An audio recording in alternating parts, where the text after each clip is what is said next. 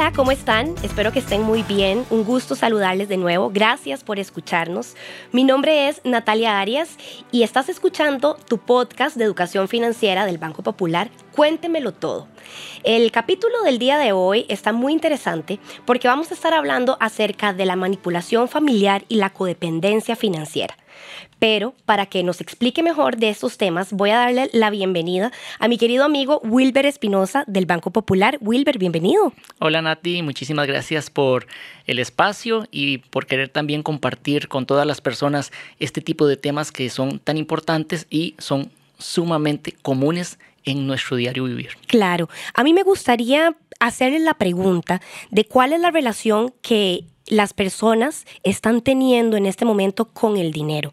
Si es una relación en donde hay una estabilidad laboral, en donde eso me genera una paz mental, una, una salud física favorable, en donde puedo dormir bien, en donde tengo ingresos que me permiten, ¿verdad?, pegarme mis famosos gustitos, en donde me permiten ahorrar, o si al contrario, mi relación en este momento con mi dinero es en una situación de carencia en una situación en donde tal vez perdí mi trabajo, en una situación en donde tengo demasiadas deudas, en donde no puedo realizar mi presupuesto y poder desempeñar, ¿verdad?, diferentes eh, presupuestos para necesidades muy básicas. La relación con mi dinero nos está afectando en este momento y el dinero puede ser un instrumento para lastimar o para manipular a otra persona en una relación, eh, con un colega, con un amigo o con un familiar. Em, ¿Por qué es tan importante, Wilber, aprender a decir que no en determinadas circunstancias cuando dependen de nuestro dinero? Muy bien, Nati. Y para las personas que nos están viendo y escuchando, específicamente hay que tener claro lo siguiente. La relación con el dinero es como la relación que yo quiero tener con una pareja, con mi familia, con el trabajo. Yo quiero que las cosas vayan bien, yo quiero que las cosas fluyan, sin embargo, yo no puedo pretender que mi relación con el dinero vaya a ser buena si estoy tomando malas decisiones, si estoy siendo como decíamos en otros capítulos, estoy siendo muy emocional en mis decisiones y esas emociones o impulsos están teniendo consecuencias específicas, específicamente en mi bolsillo. Porque muchas veces no sabemos decir que no, porque nos sentimos comprometidos en quizás resolver alguna situación en particular, tal vez nos sentimos culpables o tal vez sentimos que tenemos que resolver todo lo que se gira a nuestro alrededor. Y a mí generalmente siempre me gusta como hablar con, con un ejemplo o con varios ejemplos. Eso es como cuando usted va a la tienda, ¿verdad? Al centro comercial y tal vez alguien lo llegó y lo atendió muy bien Tal vez a usted no le quedaba la ropa, pero esa persona quitó todos los botones, quitó todos los ganchitos. Te trajo todos los zapatos, talla, todo. diferentes tallas para poder medírselas. Y no le gustó nada. Pero me siento tan comprometido con la muchacha que me atendió, con el muchacho, que no sé cómo decirle que no. Igual sucede, para ir un poco más de una manera más profunda en el tema, sucede con nuestras familias. ¿Cuántas veces nuestras familias nos llegan y nos piden, por ejemplo, un favor o que los eh, si les prestamos plata, si los podemos fiar, si que ocupan algo. Y a veces no sabemos cómo decirles que no, precisamente porque a la de menos en algún momento de nuestras vidas tuvimos ciertos faltantes o necesidades económicas, pero ahora creemos que las podemos suplir y que también podemos ayudarle a otras personas que están a nuestro alrededor. Aprender a decir que no es todo un arte, porque muchas veces nos sentimos comprometidos y también es un arte porque no medimos muchas veces las consecuencias que una situación de estas puede llegar a tener. Pero es muy interesante, ¿verdad? Porque cuando hablamos de familia hay un vínculo afectivo ¿verdad? Muy fuerte. Pero también si me pongo a pensar eh, y pienso cómo es la manera de ser de los costarricenses, de los ticos, ¿verdad? Como esta idiosincrasia costarricense, yo creo que en general al tico le cuesta mucho decir que no, porque se compromete en un montón de cosas, en un montón de compromisos, a todo le dice que sí y a lo último está corriendo, a lo último no tiene tiempo, no tiene realmente la disposición para poder dividirse en tres mil partes y poder, ¿verdad?, dar lo mejor de sí. Siento que también tiene que ver mucho con la forma en cómo la sociedad nos, nos va llevando, ¿verdad? Qué difícil decir que no, pero también cuando hay un vínculo afectivo, cuando hay amor, cuando hay cariño, cuando nos importa nuestra familia, creo que es más difícil llegar a ese no. Sí, yo quiero poner como otro ejemplo acá.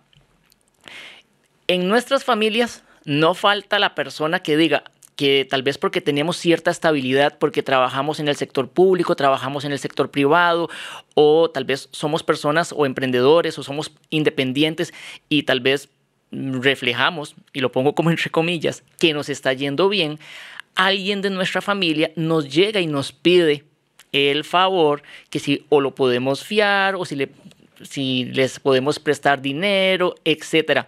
Yo tengo como, como un ejercicio que para mí es muy práctico y me ha ayudado en general, no solamente como en mi familia, sino también con gente a mi alrededor, a aprender a decir que no.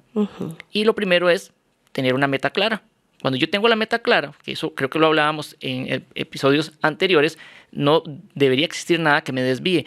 Si yo tengo un presupuesto y dentro de mi presupuesto tal vez tengo una partida, tal vez para ayudas, mm. entonces no debería sobrepasar ese tipo de ayudas, entendiendo que también existen emergencias. Claro. Pero lamentablemente hay personas que les encanta manipularnos como nosotros no sabemos decir que no, las otras personas también saben que somos personas que somos muy fáciles de manipular.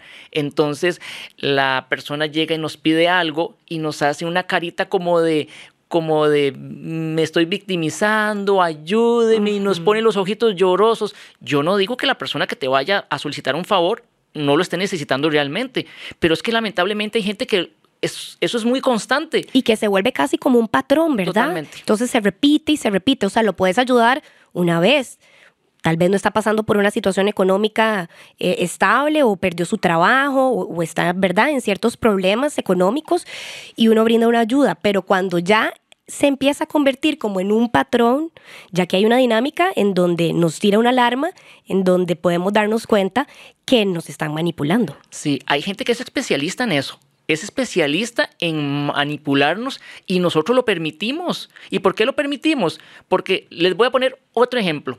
Hace poquito conversaba con, una señora y la señora me decía, vea Wilber, es que en este momento yo gracias a Dios tengo mi buen salario, tengo mis ahorros. Hace poquito llegaron unos vecinos en el residencial y me dijeron, voy a cambiarle el nombre, eh, Lucía, doña Lucía, es que viera que en este momento estamos necesitando eh, que alguien sea nuestro fiador y como usted trabaja en una institución pública, necesitamos que nos ayude para que usted sea fiador de nosotros por 8 millones de colones.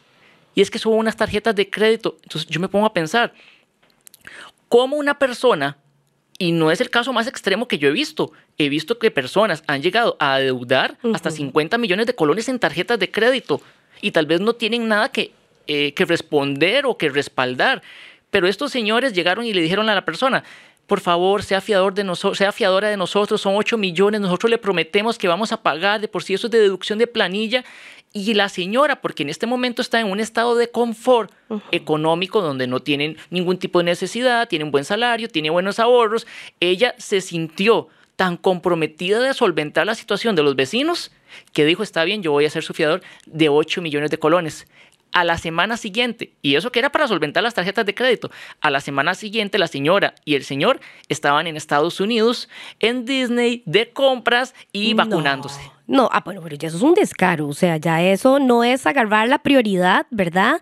Y salir de, de ese problema, sino que prácticamente es como seguir alcahueteándonos, entre comillas, ¿verdad? En una palabra que utilizamos mucho, y no lo pone como, como una urgencia, sino que más bien es ese patrón que se sigue repitiendo.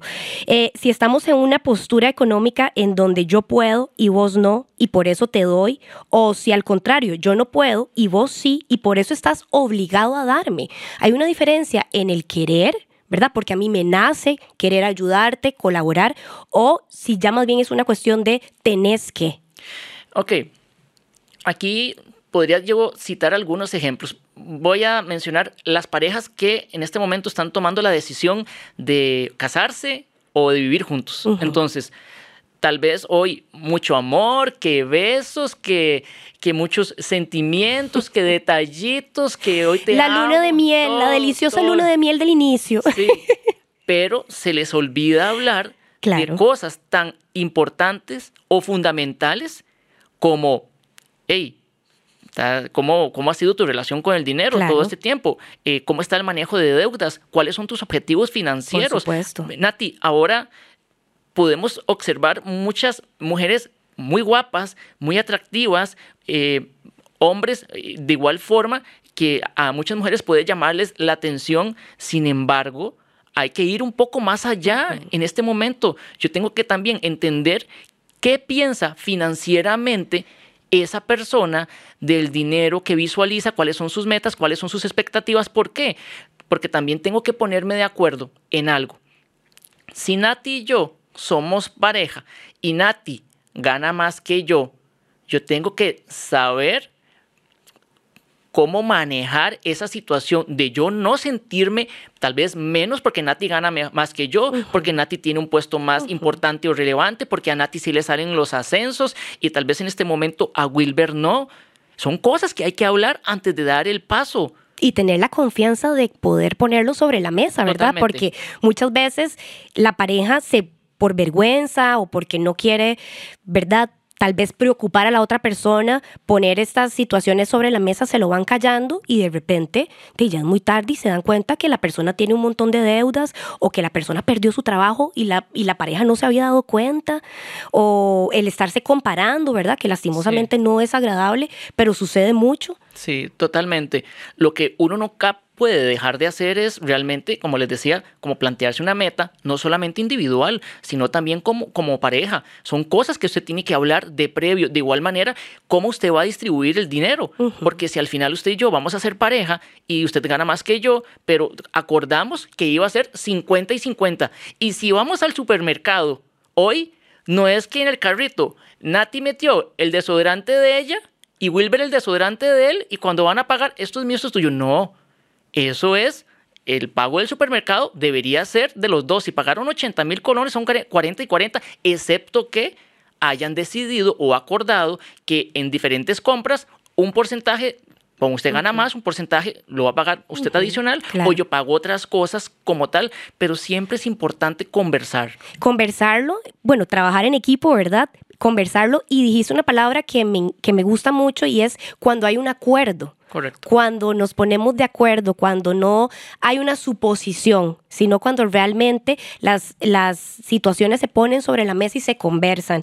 Eh, muchas veces, al no contar con recursos propios, eh, nos ponen en una situación en donde nos genera un gran dolor emocional, una inestabilidad emocional también, especialmente porque vivimos en, un tiempo en el que la capacidad de consumo es una de las medidas del éxito, ¿verdad? Lo que hablábamos anteriormente, del bienestar y hasta se ve también afectada nuestra autoestima, eh, porque yo también me pongo en los, en los pies, de la, en los zapatos, perdón, de otras personas que piden una ayuda financiera y emocionalmente, pues hay un dolor también.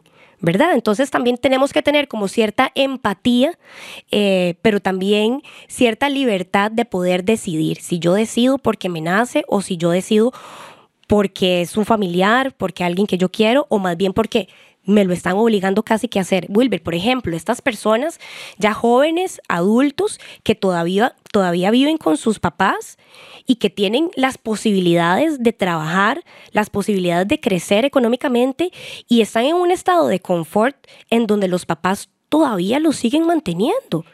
Y uno dice, bueno, debería ser casi como al revés, ¿verdad? Poder chinear a los papás, poder consentirlos, los papás les han dado el estudio, todas las posibilidades, y de repente ves personas que ya están grandes, que tienen miles de posibilidades y están en una zona completamente de confort y los papás siguen siguen ahí. Entonces uno se pregunta, bueno, ¿quién tiene la culpa? Ok, yo creo que es una responsabilidad compartida. Primero, ese estado de confort podría estar en los dos lados o hacia los dos lados.